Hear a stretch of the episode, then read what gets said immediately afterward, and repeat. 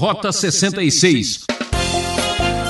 Quanta gente nesse mundo fica frustrada com a falha, com o fracasso, muitas vezes muito nítido da justiça humana.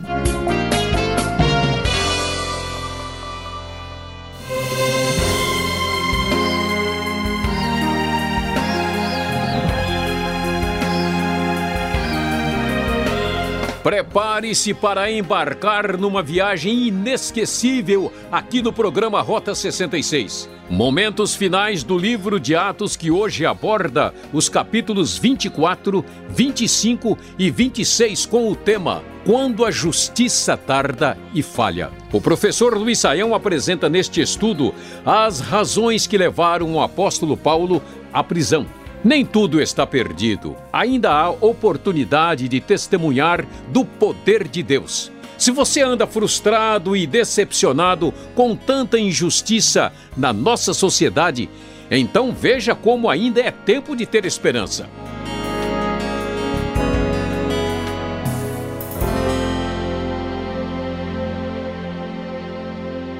É, você está bem antenado com Rota 66 e sabe que Paulo está preso em Cesareia.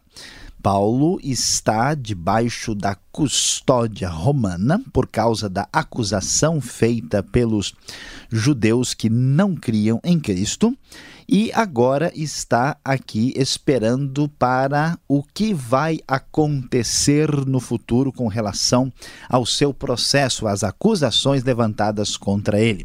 Nós estamos aqui quase na metade do ano 57 e vamos ver o que vai acontecer na sequência. Você deve se lembrar que o comandante Lísias entregou Paulo para ser julgado pelo governador romano Félix na cidade de Cesareia. O texto então nos diz que, diante disso, o sumo sacerdote Ananias, que estava em Jerusalém, foi para Cesareia com alguns líderes judeus e até contratou um advogado que nós sabemos aqui que é romano pelo nome, chamado Tértulo, que ah, foi para lá apresentar as acusações contra Paulo. Tértulo, então, aqui num processo formal romano, porque afinal de contas Paulo também é cidadão romano, ah, faz toda uma introdução aqui, vamos dizer assim, né, elogiando exageradamente o governador Félix e faz a acusação contra Paulo, dizendo o seguinte, a partir do verso 5 do capítulo 24.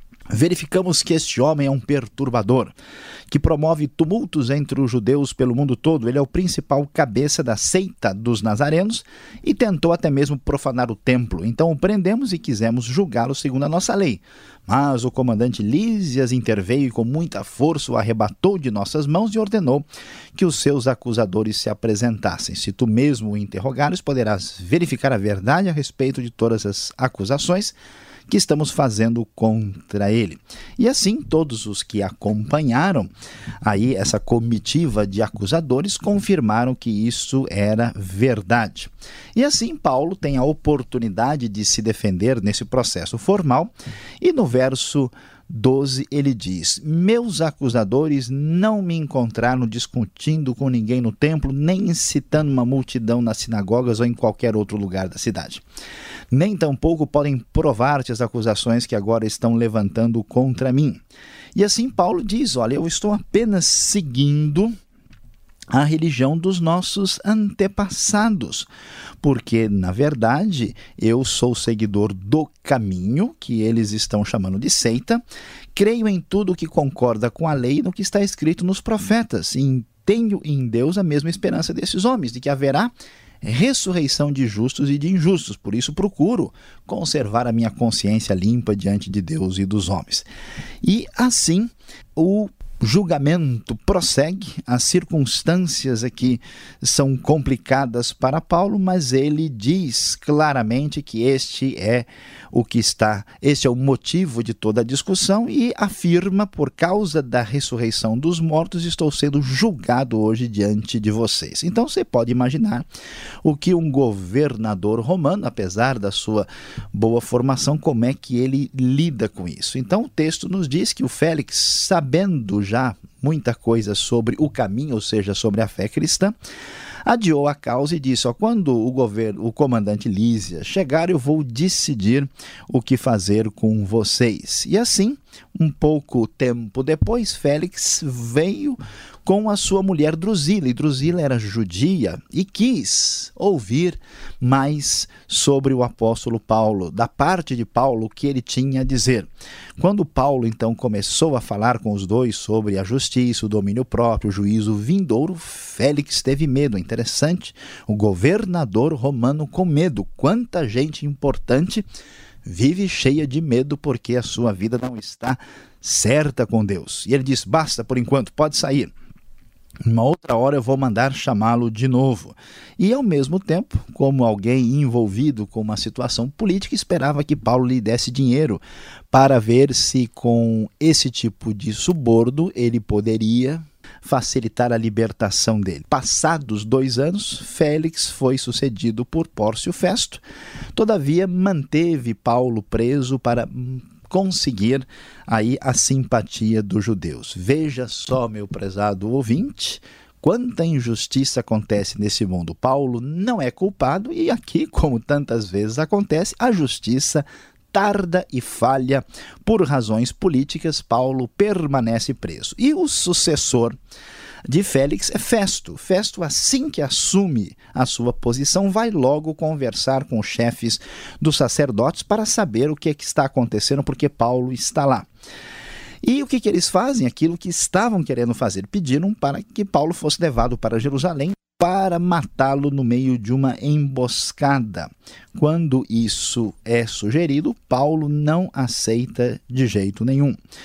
Os judeus que tinham chegado de Jerusalém, diz o verso 7, se aglomeraram ao redor dali quando Paulo aparece fazendo acusações contra ele. Paulo diz: Olha, eu não fiz nada de errado contra a lei dos judeus ou contra o templo ou contra César.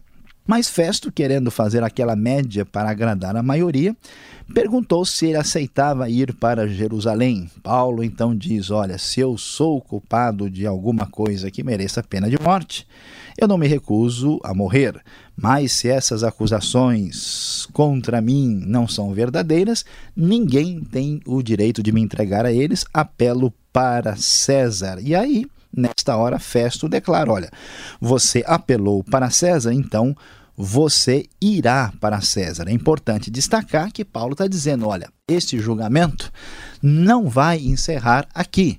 Eu não vou voltar para Jerusalém. Como cidadão romano, eu tenho direito de ser ouvido lá em Roma. E eu apelo para César, por isso Paulo estava dizendo: não, vamos transferir o julgamento para Roma. E assim como nada disso pode ser provado, nada das acusações que foram levantadas, a situação fica de novo sem definição a justiça muitas vezes tarda e falha, é isso que está acontecendo aqui. Um outro governador, debaixo da autoridade romana, um outro Herodes, que é o rei Agripa, descendente dos Herodes, aqui de origem edomita, foi visitar Festo. Ele era governador de parte da região ali, junto com a sua esposa Berenice.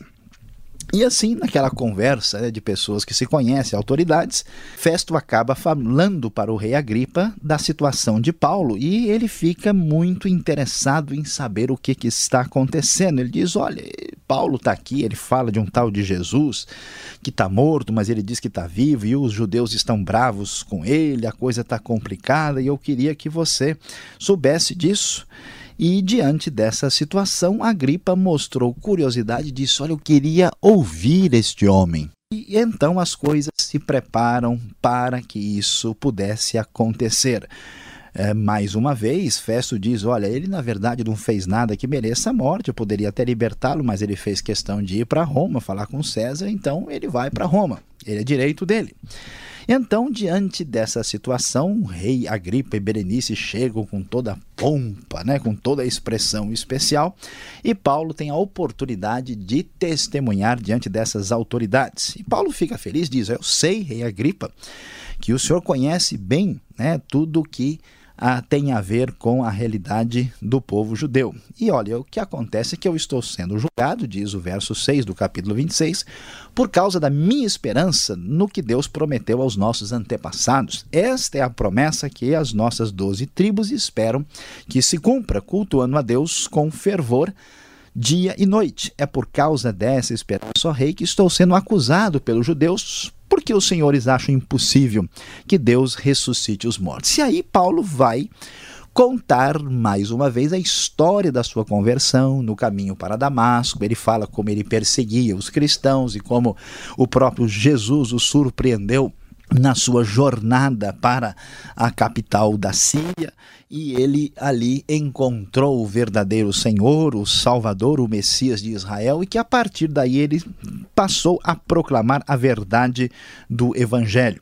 E ele prossegue, né, falando a respeito do Evangelho, dando testemunha e nos fala a partir do verso 22 o seguinte: Mas tenho contado com a ajuda de Deus até o dia de hoje e por este motivo estou aqui, dou testemunho tanto a gente simples como a gente importante. Não estou dizendo nada além do que os profetas e Moisés disseram que haveria de acontecer. Que o Cristo haveria de sofrer e, sendo o primeiro a ressuscitar dentre os mortos, proclamaria luz para o seu próprio povo e para os gentios. A essa altura, Festo, depois de ouvir tudo o que Paulo falava, ele interrompeu a defesa de Paulo e disse em alta voz: Você está louco, Paulo. As muitas letras o estão levando à loucura. Quando Paulo fala de Cristo, do Messias, da ressurreição, da esperança futura, Festo não aguenta e Paulo responde com toda firmeza: Não estou louco. Excelentíssimo Festo, o que estou dizendo é verdadeiro e de bom senso. Paulo testemunhando diante de Agripa e Festo não consegue ficar calado diante daquilo que está ouvindo. O rei que é a gripe, está familiarizado com essas coisas e eu posso dizer isso abertamente para ele. Estou certo de que nada disso escapou do seu conhecimento, porque nada disso aconteceu num lugar qualquer. Rei Agripa, o senhor crê nos profetas? Eu sei que sim. Agripa então responde para Paulo, dizendo: Escuta, você acha que em tão pouco tempo pode convencer-me a tornar-me cristão? Ele ficou surpreso com a atitude de Paulo. Paulo respondeu: Olha, em pouco ou em muito tempo, eu peço a Deus que não apenas tu, mas todos os que aqui estão se tornem como eu, reconhecendo a verdade de Deus em Cristo Jesus. Então o rei se levantou, o governador também, e todos que ali estavam e saindo do salão comentaram: Esse homem não fez nada que mereça a morte. Ele poderia ser posto em liberdade se não tivesse apelado para César. É, prezado ouvinte. Paulo estava marcado para morrer, mas Deus não permitiu que ele morresse. A justiça ficou de resolver a situação. Nem Festo, nem Félix, nem qualquer ajuda de Agripa na verdade, neste mundo as coisas são assim mesmo. Afastada de Deus, sem a direção correta, a justiça muitas vezes tarda e falha.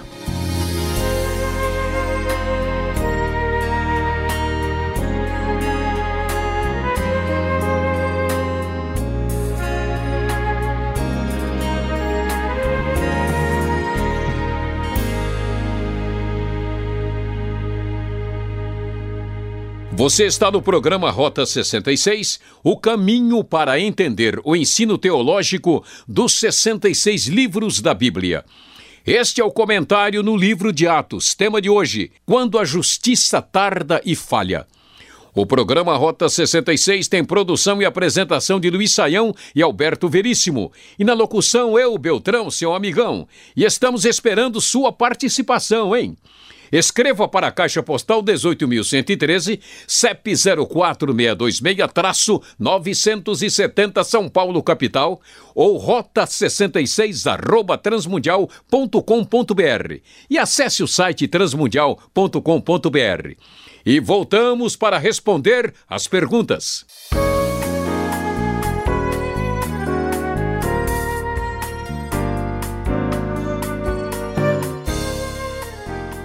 Hora de se aprofundar nos textos Atos 24, 25 e 26 com as perguntas ao professor Luiz Saião. Professor, olhando e observando este episódio todo, parece que Paulo está sozinho, é isso? Onde é que estão seus companheiros, o Dr. Lucas? Será que não estava com ele ali? O que aconteceu?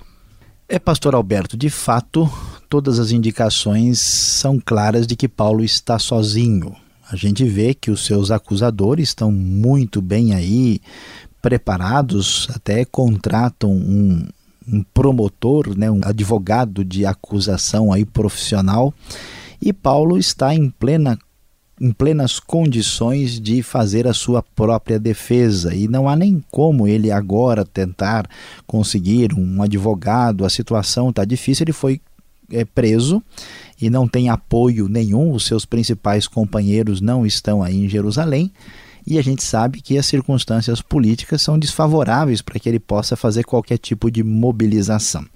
A pergunta é interessante sobre Lucas. Onde é que Lucas foi parar se Lucas está em Atos o tempo todo? Desde Atos 16, Lucas entrou no navio e parece que está acompanhando Paulo. O que, que acontece? E é muito possível que a gente Neste tempo em que Paulo fica preso em Cesareia, como nós vimos são dois anos, é o tempo em que Lucas tem para fazer a sua pesquisa detalhada que o levou a ter todos os dados para escrever o Evangelho e o próprio livro de Atos.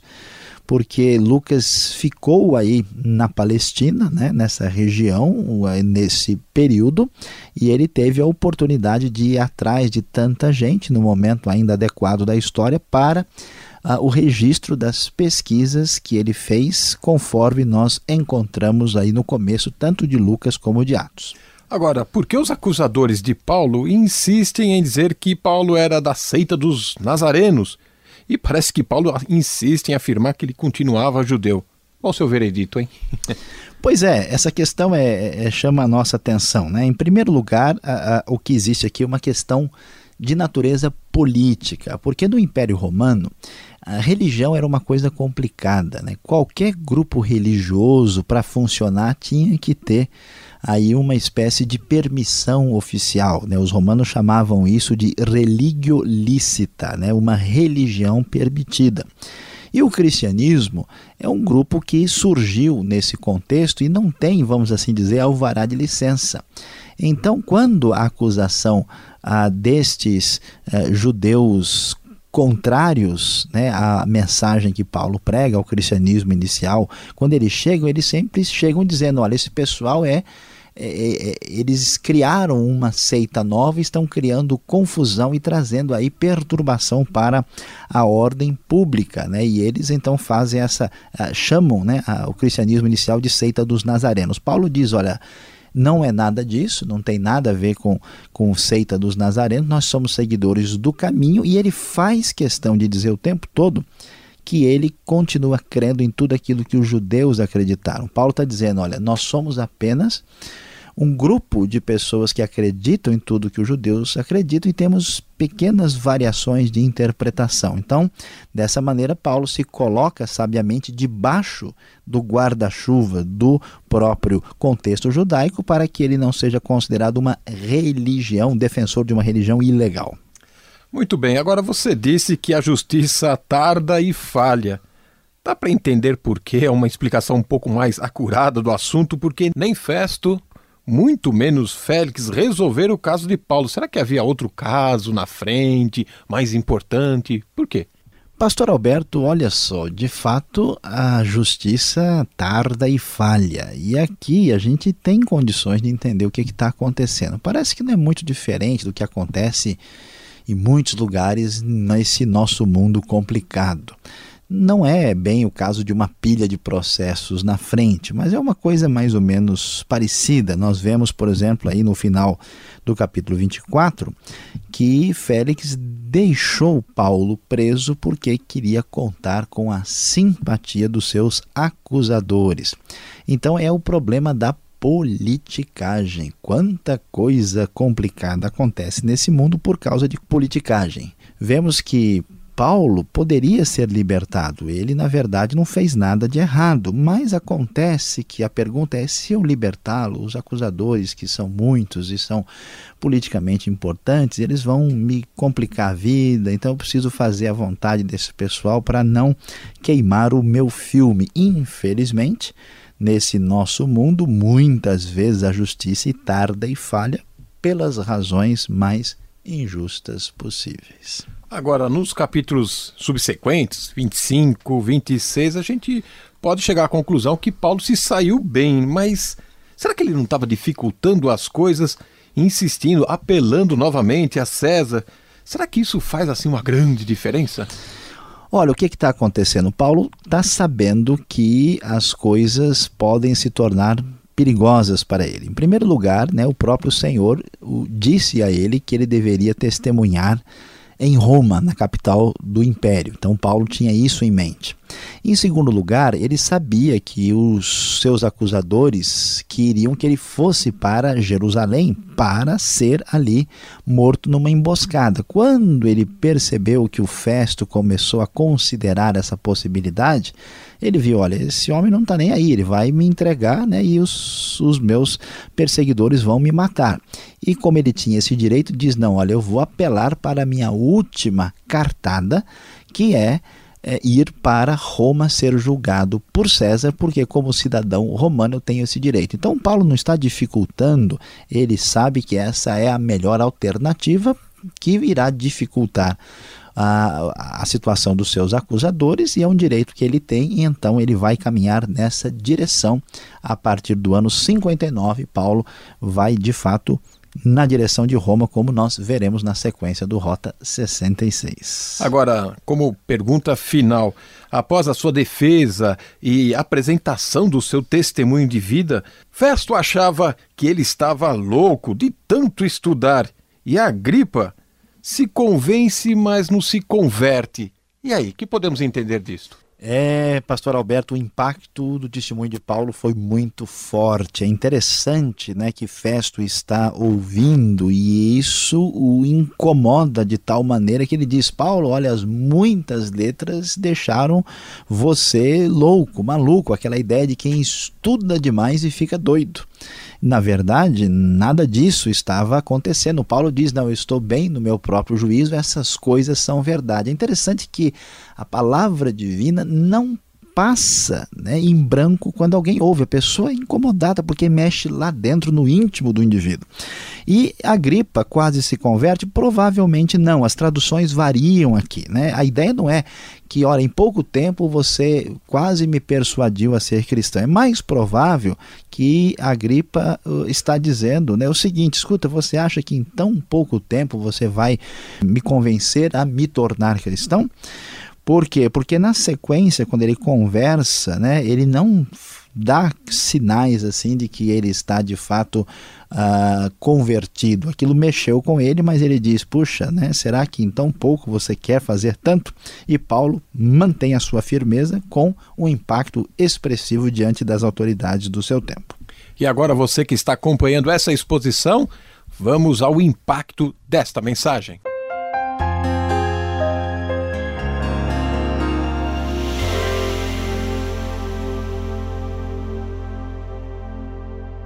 No Rota 66 de hoje, nós estudamos Atos, capítulos de 24 a 26. Sim, o nosso tema foi Quando a Justiça Tarda e Falha. É, prezado ouvinte, Paulo, preso em Cesareia, aguardou dois anos sem qualquer solução para o seu aprisionamento. Passou por Félix, passou por Festo, teve oportunidade de testemunhar perante o rei Agripa e a sua situação não se resolveu. Quanta gente nesse mundo fica frustrada com a falha, com o fracasso, muitas vezes muito nítido da justiça humana. E muitas vezes é assim mesmo, olha. A verdade é que a esperança na justiça desse mundo é de fato limitada. Por isso, é importante confiar na justiça divina, onde nossa esperança deve estar firmada.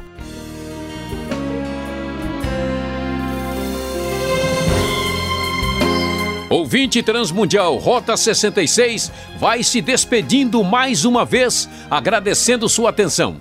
No próximo programa, a continuação deste estudo nesta sintonia e horário. Esta foi mais uma realização transmundial e Deus abençoe a sua vida e até lá.